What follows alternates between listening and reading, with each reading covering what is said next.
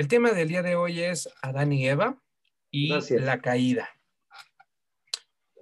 Bueno, como les comentaba al, inicio de esta clase, ahora el desarrollo de esta sesión es un poco diferente de las anteriores porque es por medio de preguntas y respuestas.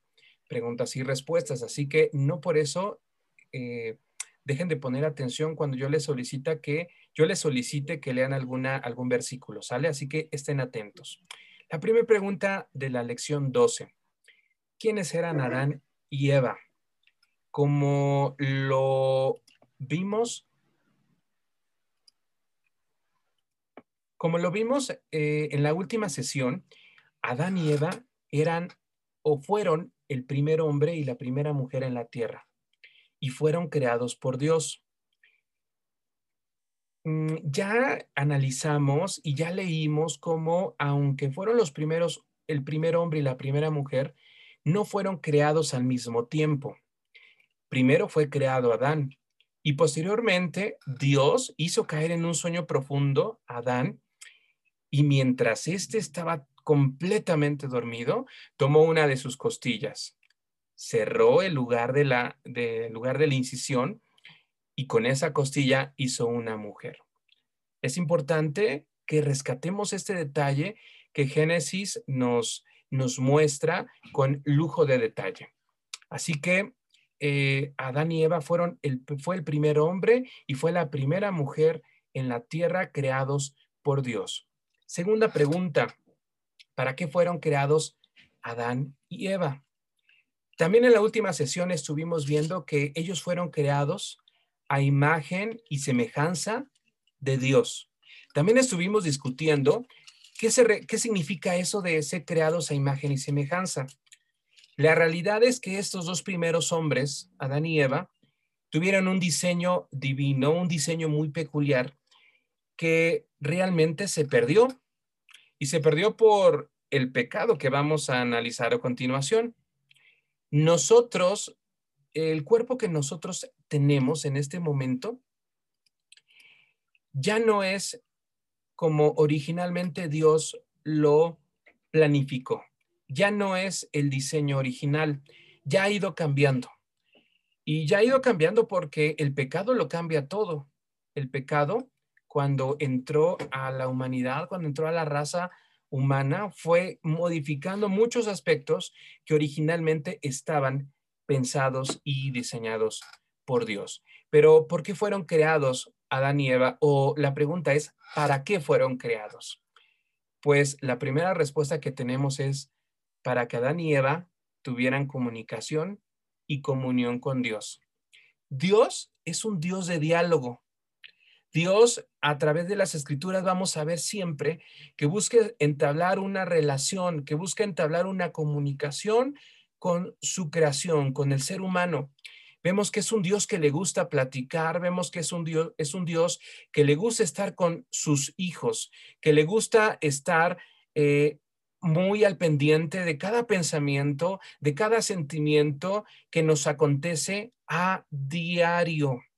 Vemos aquí en Génesis, si usted hizo la lectura que previamente yo le solicité que había que leer cada uno de los versículos que estaban en esta lección, vemos cómo Dios se paseaba en este huerto del Edén, en este jardín. Entonces, Adán y Eva fueron creados para tener comunión con Dios. Pero también Adán y Eva fueron creados para tener dominio sobre toda la creación terrenal de Dios. Y ojo, hay que centrarnos en este punto que acabo de mencionar. Eh, la Biblia nos dice en Génesis 1.26, hagamos al hombre a nuestra imagen conforme a nuestra semejanza y señoré en los peces del mar, en las aves de los cielos, en las bestias, en toda la tierra y en todo animal que se arrastra sobre la tierra. Lo que acabamos de leer en Génesis 1.26 es algo notable. Dios puso al hombre por encima de todas las criaturas creadas por él mismo, con un fin y con un propósito, para que tuvieran dominio, para que se enseñoreara sobre todas esas eh, especies, sobre todos esos animales. Y ojo, hago la aclaración, era tener dominio sobre toda la creación terrenal de Dios. En ningún momento se habla de que el hombre tenía que tener control sobre otras estrellas, sobre otros sistemas solares, sobre otras galaxias. Solamente habla de la creación terrenal. Y de hecho, Génesis, cuando nosotros nos ponemos a leer, eh, nos ponemos a leer detenidamente y a profundidad, vemos que nos habla de la creación de la tierra. No sabemos en qué momento y no sabemos a detalle cómo fue la creación de las otras cosas que existen en el, universo. Solamente Génesis nos habla de la creación de este planeta en el cual nosotros habitamos. Y el segundo propósito por el cual Adán y Eva fueron creados fue para tener dominio sobre toda esa creación terrenal. El tercer propósito, según Génesis 1.28, es para reproducirse y llenar toda la tierra. Y los bendijo Dios y les dijo, fructifiquen y multiplíquense, llenen la tierra. ¿Por qué creen que Dios les mandó poblar toda la tierra? Pues muy simple y muy sencillo. La tierra era una tierra nueva, era una tierra deshabitada. Los únicos hombres que estaban ahí era Adán y Eva. Por lo tanto, tenían que esforzarse en el mandamiento de Dios. Tenían que esforzarse en el propósito de Dios.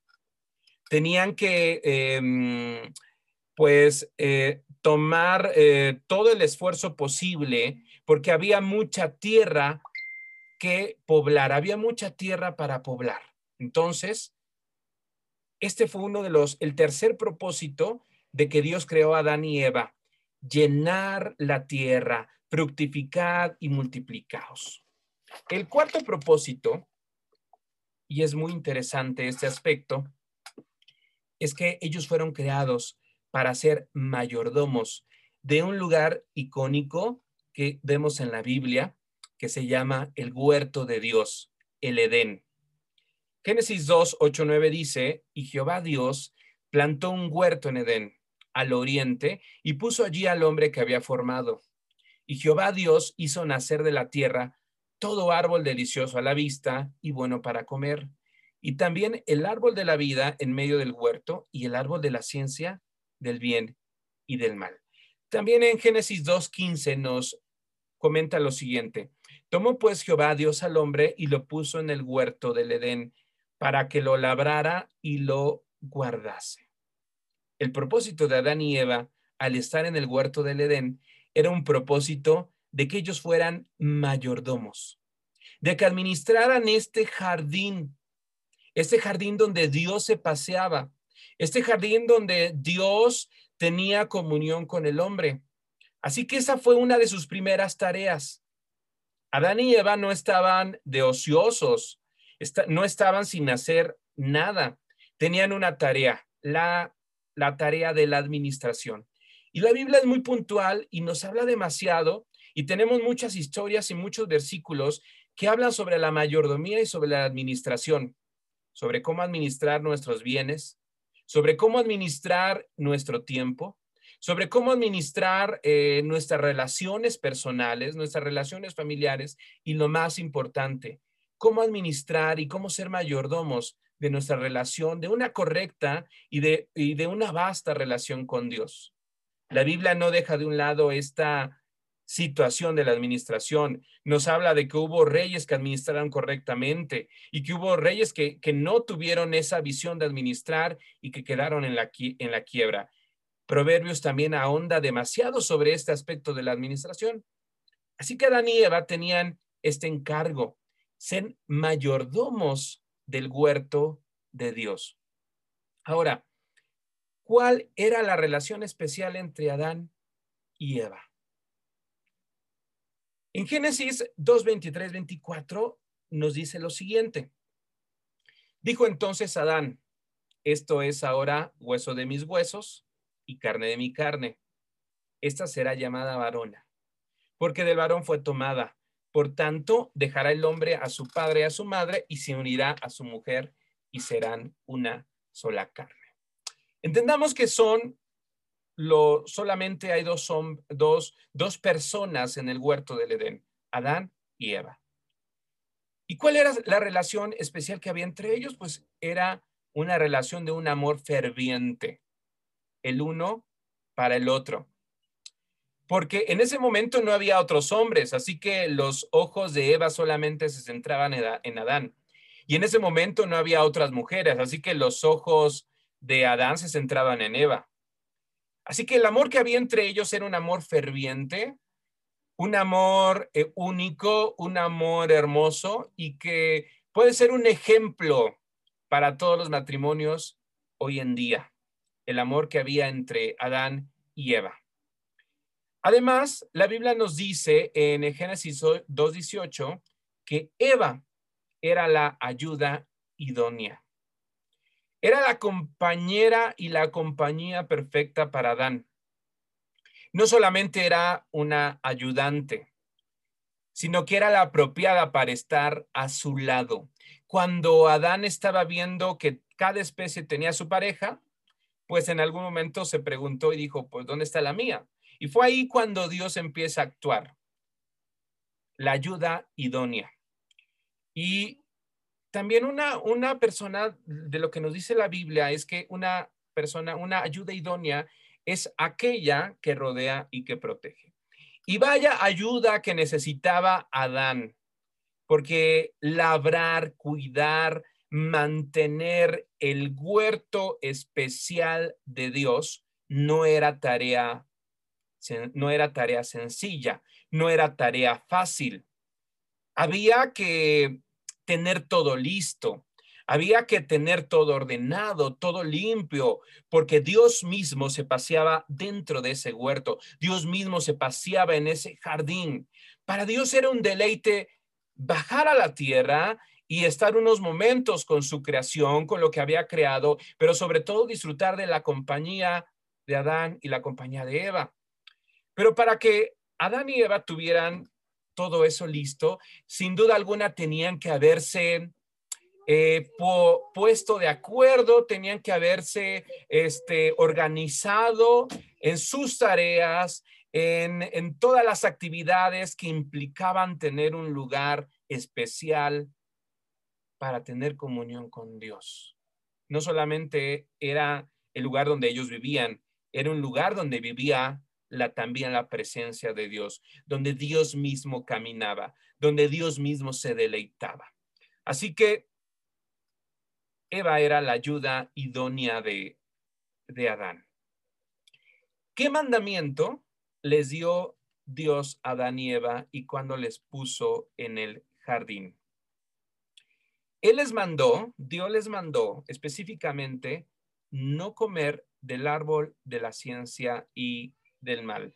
Vamos por favor a Génesis capítulo 2, versículo 16 y 17.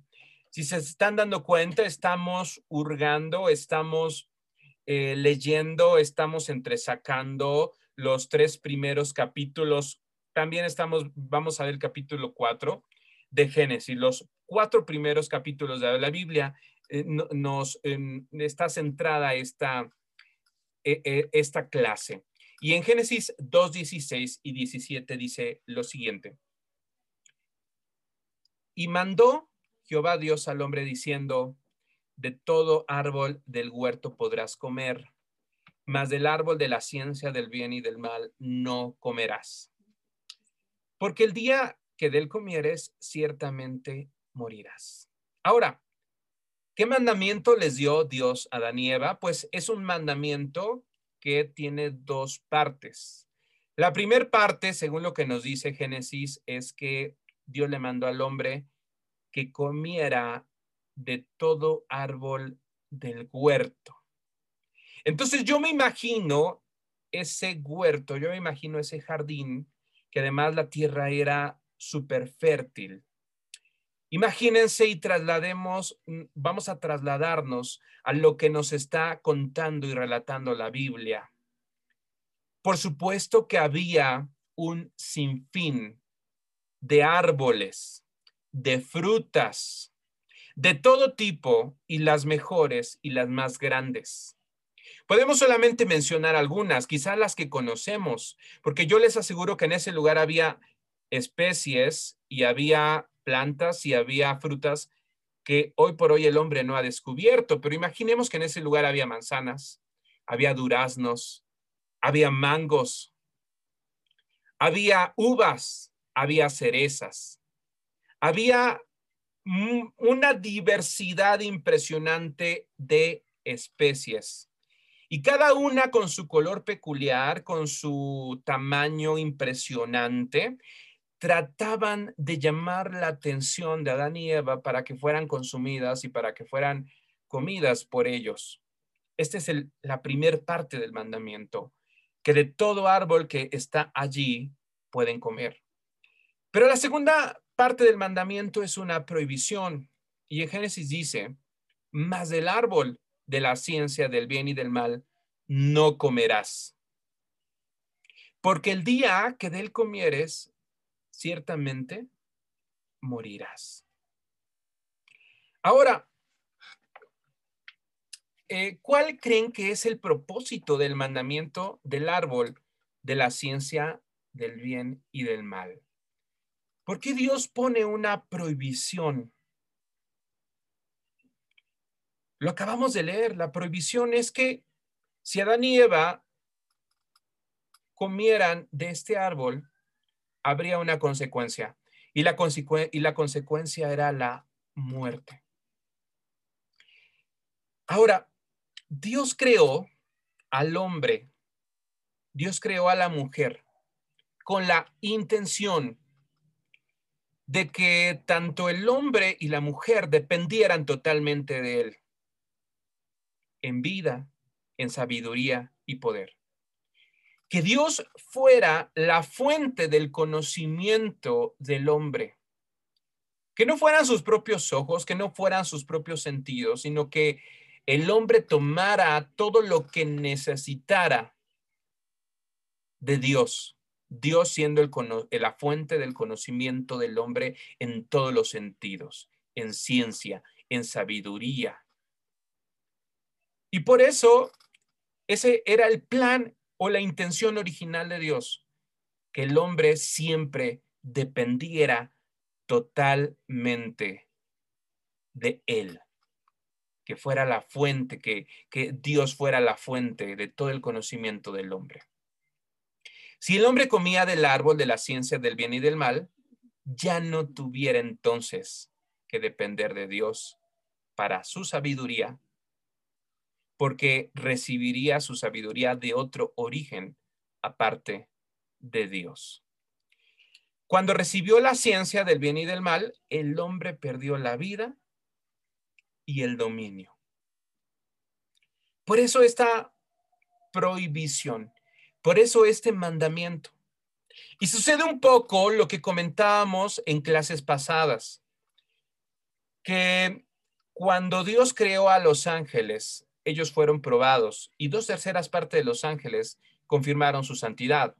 Pero una tercera parte de los ángeles en rebeldía fue arrojado del cielo, fue apartado de la presencia de Dios.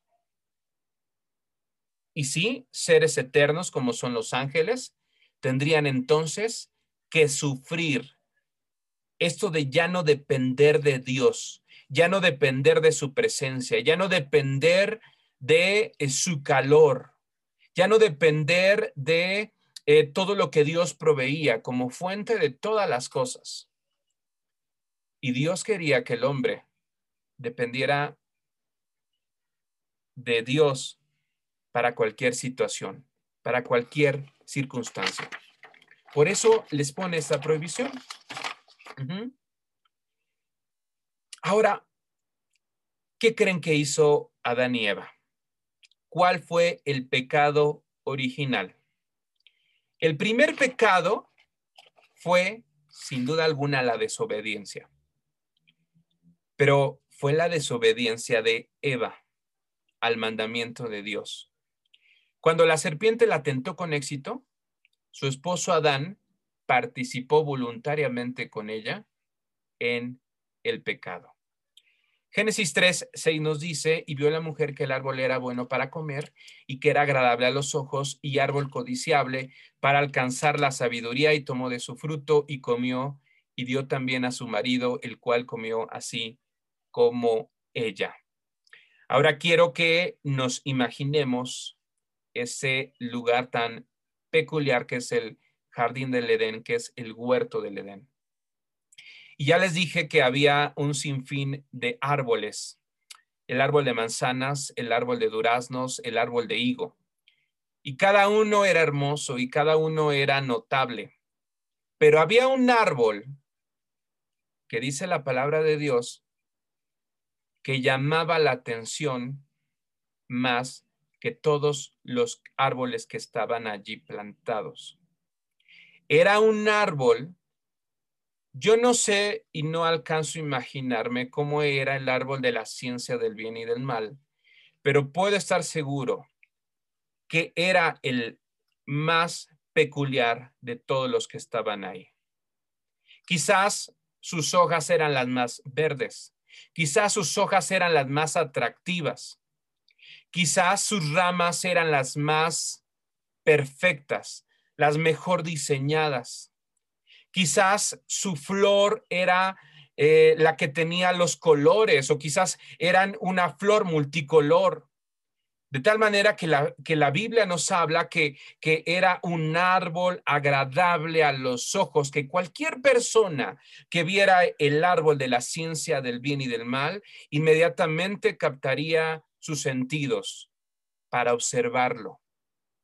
Era un árbol codiciable. Quizás su tronco era el más fuerte, el más grande de todos los árboles que habían ahí. Pero sin duda alguna, lo más impresionante, lo más llamativo del árbol de la ciencia del bien y del mal era su fruto.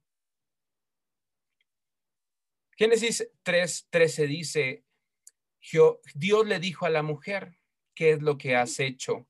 Y dijo la mujer, la serpiente me engañó y comí. Más adelante, Pablo eh, nos va a decir en la carta a Timoteo que Adán no fue engañado, sino que fue Eva la que fue engañada por la serpiente. Pero ahora centrémonos en, en este árbol de la ciencia del bien y del mal. Era el árbol más bonito, más perfecto, más hermoso de todos los árboles allí colocados. Incluso era más llamativo que el árbol de la vida, porque también entendamos que no solamente estaba el árbol de la ciencia del bien y del mal, estaba el árbol de la vida y el árbol de todos los frutos que existen en la faz de la tierra y todos los eh, frutos que Dios creó. Pero el árbol de la ciencia del bien y del mal era más atractivo en su diseño, en su color, en su forma, más atractivo incluso que el árbol de la vida. ¿Cómo fue transmitido el pecado a la humanidad? Eh, ya vimos que el pecado original fue la desobediencia. Y este pecado trajo un desastre que hasta este momento nos alcanza. Porque el pecado fue transmitido a la humanidad. Adán y Eva lo transmitieron a sus hijos y sus hijos a los hijos de ellos. Fue un pecado que pasó de generación en generación en generación hasta llegar a nuestros días. El pecado fue transmitido a toda la humanidad, a toda la raza humana, cuando la iniquidad de Adán y Eva pasó a sus, descendientes, a sus descendientes por herencia. Romanos 5:12 nos habla respecto a esto. Por tanto, como el pecado entró en el mundo por un hombre, y por el pecado la muerte, así la muerte pasó a todos los hombres, por cuanto todos pecaron. Pero veamos ahora eh, qué papel juega la serpiente en esta historia. ¿Qué trató de hacer Satanás por las palabras de la serpiente? Génesis nos habla que la serpiente era el animal más astuto de todos los que se encontraban en el huerto del Edén. Y ¿qué hizo Satanás? La serpiente tuvo que utilizar un método infalible, porque también lo utilizó en esa batalla, que en esa rebelión celestial, cuando engañó a una tercera parte de los ángeles. Y este recurso que les hablo es la mentira. Por eso la Biblia nos dice que Satanás es el padre de toda mentira. La serpiente mintió para hacer dudar a Eva sobre la palabra de Dios. Génesis 3:4 nos dice, entonces la serpiente dijo a la mujer, no moriréis. Espérate, vamos a entender esta situación. Dios les había dicho rotundamente en el mandamiento que si comían de este árbol, ¿qué iba a pasar? Ellos iban a morir. Ahora la serpiente le está mintiendo a Eva y le está diciendo, no vas a morir. Por eso identificamos y la Biblia identifica a Satanás como el padre de toda mentira. La primera cosa que hizo Satanás con Eva fue utilizar la mentira como un recurso. La serpiente mintió para crear un deseo en la mujer por las cosas prohibidas por Dios. Sino que sabe Dios, le dice la serpiente a la mujer, que el día que comas de él, serán abiertos vuestros ojos y seréis como Dios, sabiendo el bien y el mal, nos dice Génesis 3, 5.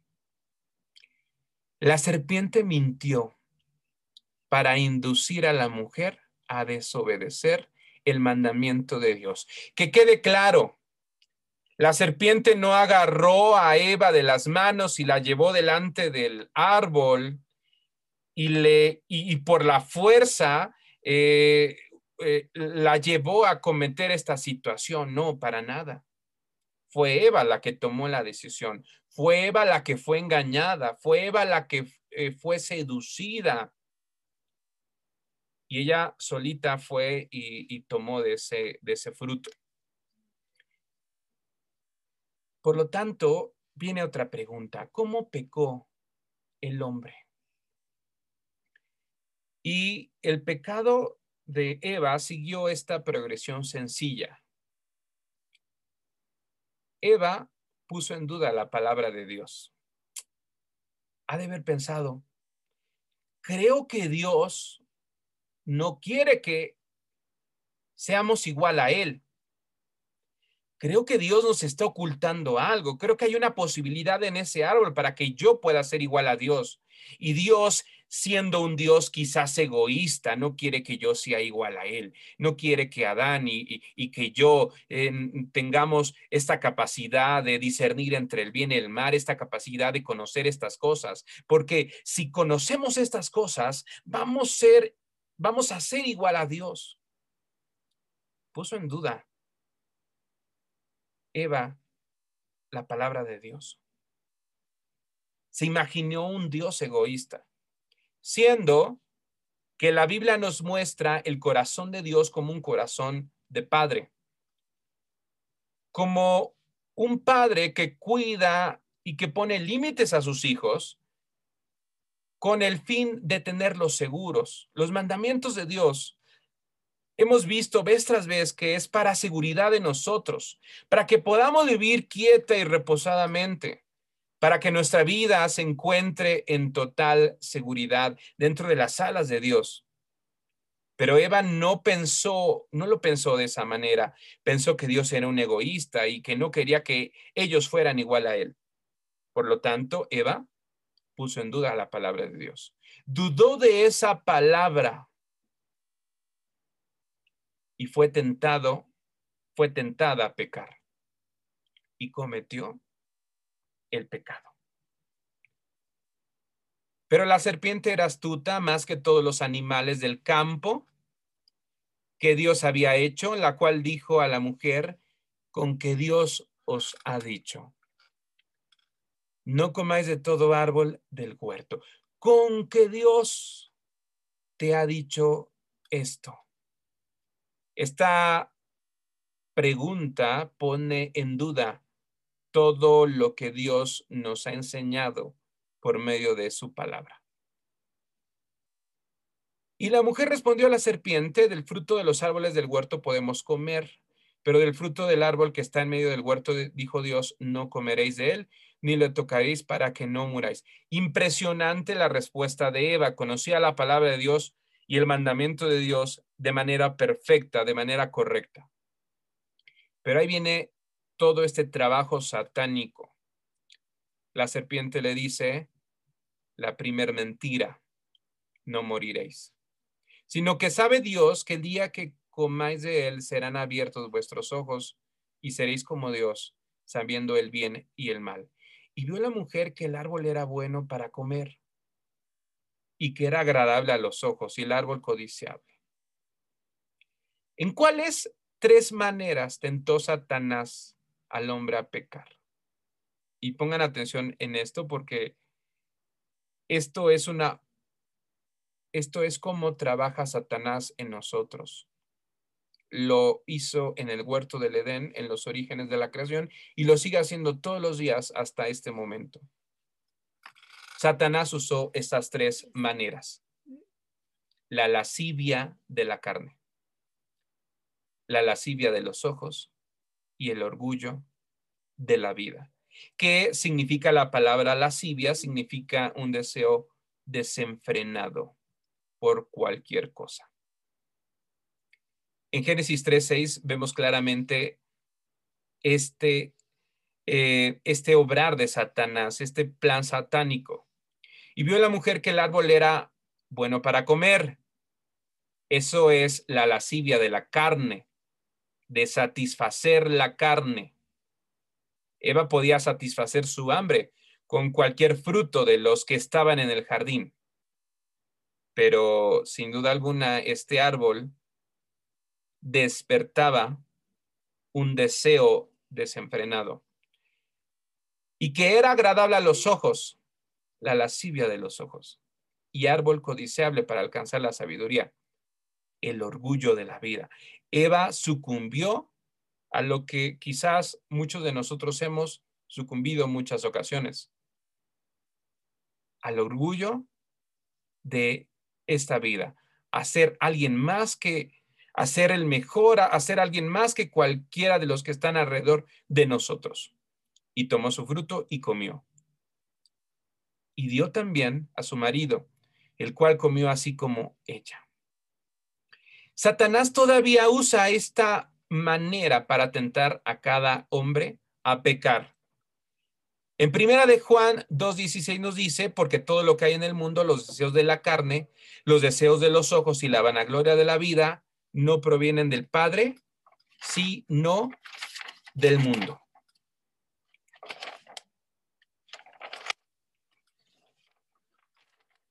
Seguimos.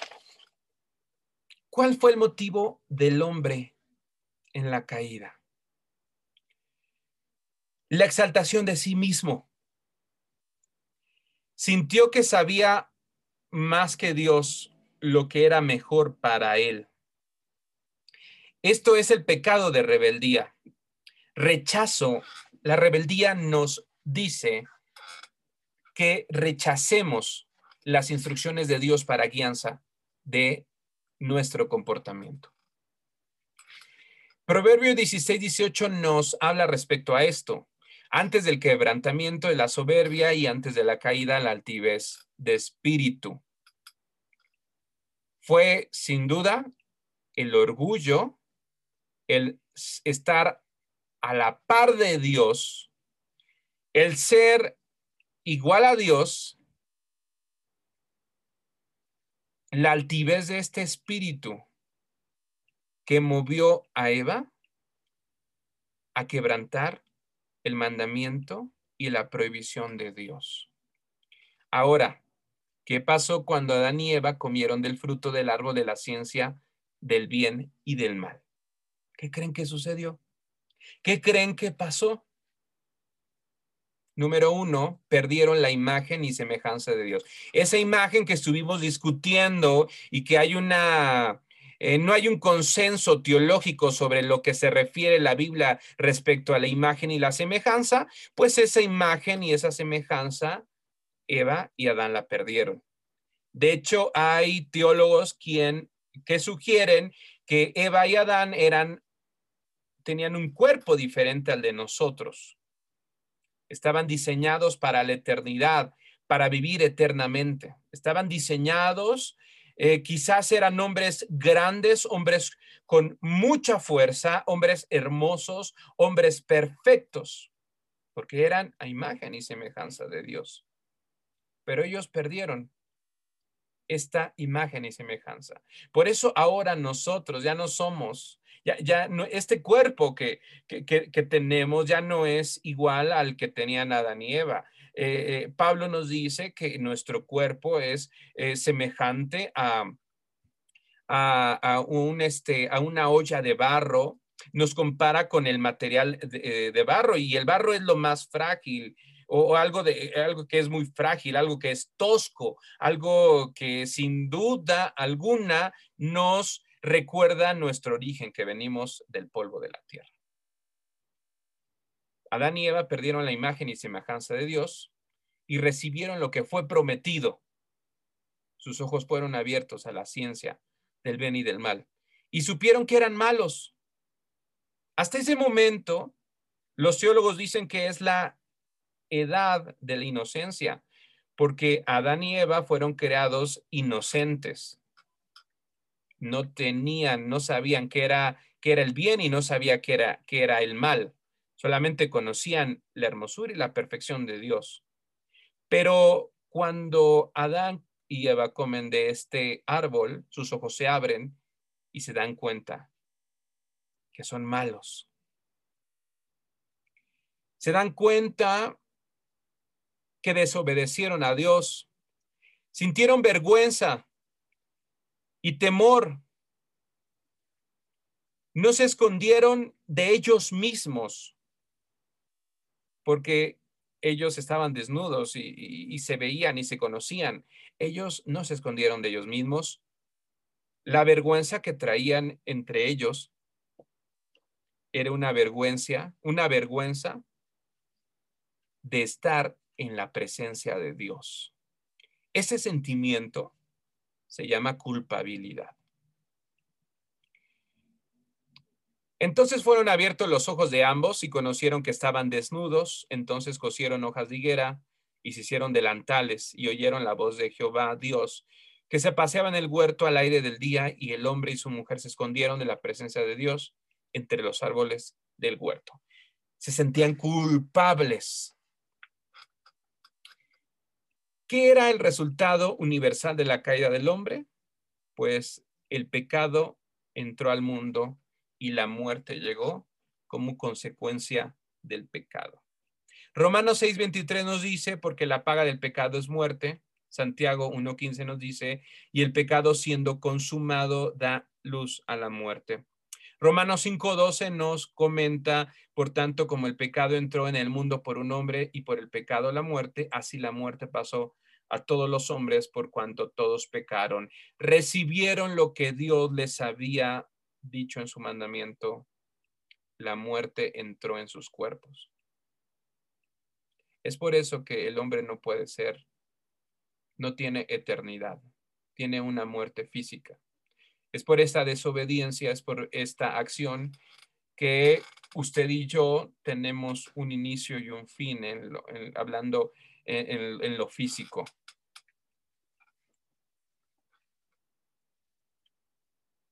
Y esto es difícil de entender cuando lo estás leyendo, porque si no hubiera sido por la desobediencia de Adán y Eva, ellos estuvieran hoy mismo viviendo delante de la presencia de Dios, gozando de su presencia, y todos sus descendientes estarían de igual manera en la presencia de Dios. De hecho, si ustedes ven en la Biblia, los primeros hombres eran tan longevos que algunos alcanzaron edades de 800, 800, 850, 900 años, porque los primeros cuerpos que poseían estos primeros hombres eran cuerpos impresionantes. La intención era que fueran eternos. Ahora vean el cuerpo de nosotros. No aguanta ni una pandemia. O vean el cuerpo de nosotros. Hay personas que Parece que tienen 60 y tienen 30 años. Nos cansamos, nos deprimimos, nos agobiamos, salen arrugas, nuestro cabello se encanece y apenas tenemos 25 años, 30, 35. ¿Qué maldición pronunció Dios? Las maldiciones fueron pronunciadas con el mismo orden en que los pecados fueron cometidos. Y ojo a esto. La primera maldición fue a la serpiente.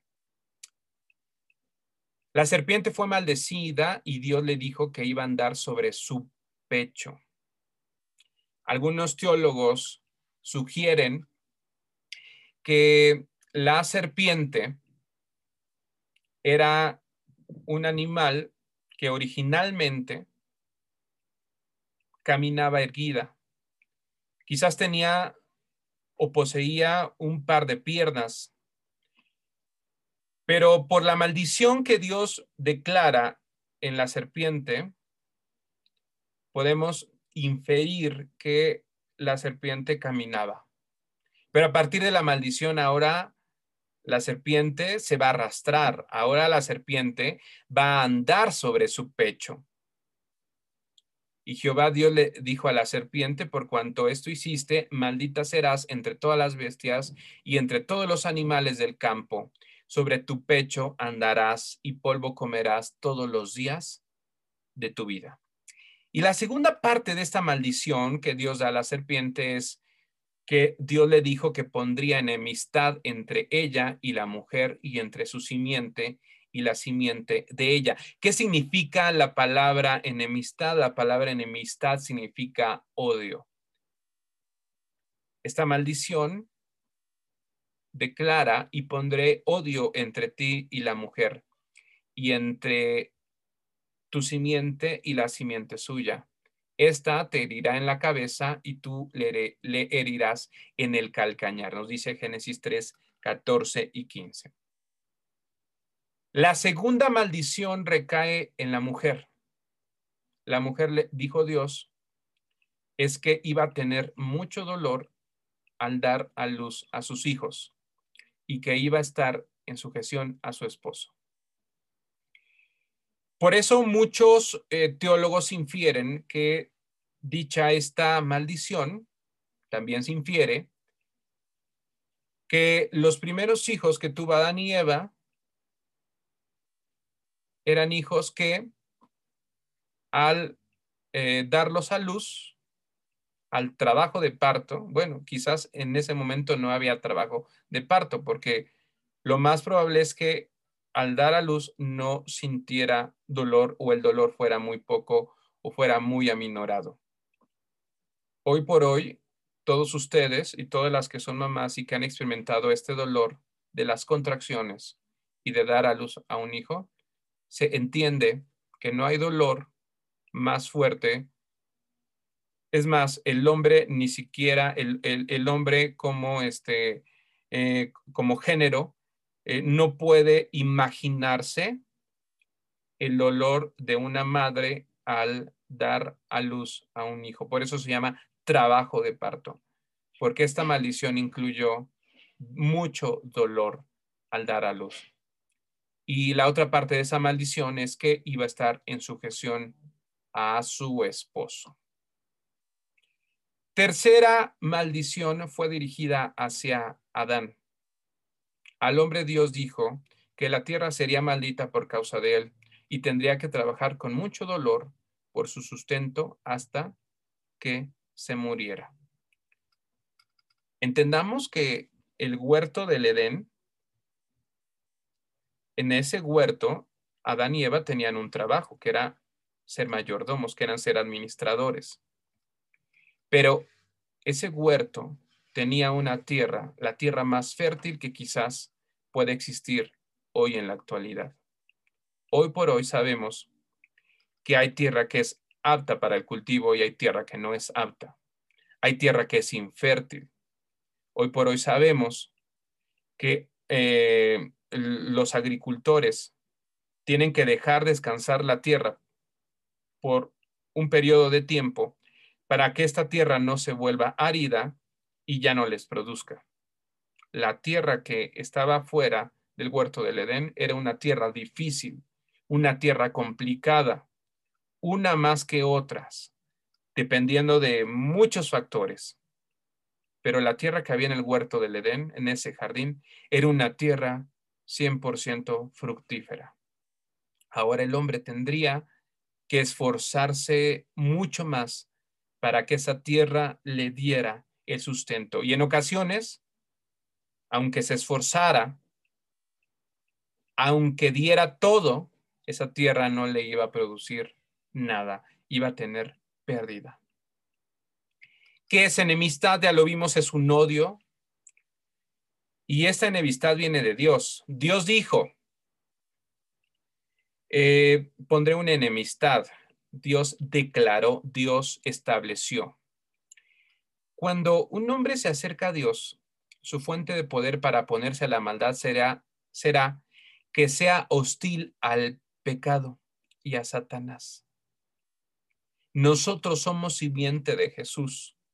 Nosotros somos esta simiente profetizada en esto eh, de Génesis 3, capítulo, eh, Génesis capítulo 3, versículo 14 y 15. Que nosotros como cristianos sintamos ese, esa enemistad hacia Satanás, hacia el pecado, que podamos experimentar un odio al pecar, que esa sea una promesa y una oración al darnos cuenta de esto que está aquí en Génesis 3:15. ¿Por qué Dios expulsó al hombre del huerto del Edén? Pues muy sencillo. Recuerden que en ese huerto había un segundo árbol, el árbol de la vida. Y dijo Dios, he aquí el hombre es como uno de nosotros sabiendo el bien y el mal. Ahora pues, que no alargue su mano y tome también del árbol de la vida y coma y viva para siempre. Dios sacó al hombre del huerto del Edén por amor. ¿Sí? Fue por amor. Porque si Dios hubiera permitido que Adán y Eva, después de haber comido del árbol de la ciencia, también comieran del árbol de la vida, entonces serían seres eternos. Pero ¿de qué te sirve la eternidad si vas a estar apartado de Dios? Fue por amor que Dios tomó esa decisión de sacarlos de ahí, de poner a dos querubines. Recuerden que los querubines son ángeles protectores, que, que guardar en ese lugar que hoy en día está aquí en, en la tierra y que nadie sabe dónde se encuentra. Hay dos querubines protegiendo y que en ese lugar está el árbol de la vida, pero fue por amor que Dios tomó esta decisión de sacarlos. Ser eternos y estar apartados de Dios es morir eternamente. Y es una suerte que le va a tocar a todas aquellas personas que su libro no se encuentre, que su nombre no se encuentre en el libro de la vida, una muerte eterna. La Biblia habla esto como una muerte segunda. Una suerte que la tienen también una tercera parte de los ángeles, los demonios, que son seres eternos, pero que están apartados de la presencia de Dios. Y Dios no quiso eso para el hombre porque Dios tenía un plan de redención y un plan para que el hombre se acercara a Dios y pudiera disfrutar de su presencia. ¿Cómo es el carácter de Dios revelado en sus relaciones con el hombre caído? Pues la justicia de Dios es revelada en las maldiciones pronunciadas. Las maldiciones, estas tres maldiciones a la serpiente, a la mujer y al hombre, son parte de la justicia de Dios. Dios, lo veíamos en las primeras clases de ese estudio, Dios es un Dios justo. Y por lo tanto tenía que haber eh, sucedido estas, estas eh, maldiciones pero también la vemos también que la gracia de Dios es revelada en las promesas de un Salvador victorioso que vendrá. Sí, en estos primeros capítulos de la Biblia, del Génesis, Dios da la promesa de un Salvador a la humanidad. Dios también derramó la sangre de un animal inocente para cubrirles a Adán y Eva. Y lo hizo para mostrar al hombre que solamente la sangre puede cubrir el pecado. Génesis 3:21 dice, eh, Dios hizo al hombre y a su mujer túnicas de pieles y los vistió. Y en Levítico 17:11 nos dice, porque la vida de la carne en la sangre está y yo os la he dado para hacer expiación sobre el altar por vuestras almas y la misma sangre hará expiación de la persona. Y Hebreos 9:22, y casi todo es purificado según la ley con sangre y sin derramamiento de sangre no se hace remisión. Más que ponerles unas túnicas para que estuvieran, para que no estuvieran desnudos, Dios les enseña que eh, la relación que tendrían a partir de ese momento era eh, que la sangre cubría el pecado. Les estaba enseñando que alguien inocente tendría que morir para cubrir las faltas de una persona malvada les está enseñando por medio de esta acción que hay una promesa de un Salvador para la humanidad. Esta simiente de la mujer que herirá en la cabeza a la simiente de Satanás. ¿Quién es la simiente de Satanás? El hombre de pecado, lo que la Biblia llama el anticristo. Jesús herirá en la cabeza al final de este siglo, herirá en la cabeza a este hombre de pecado, a este anticristo. Esta es la promesa, un salvador para la humanidad.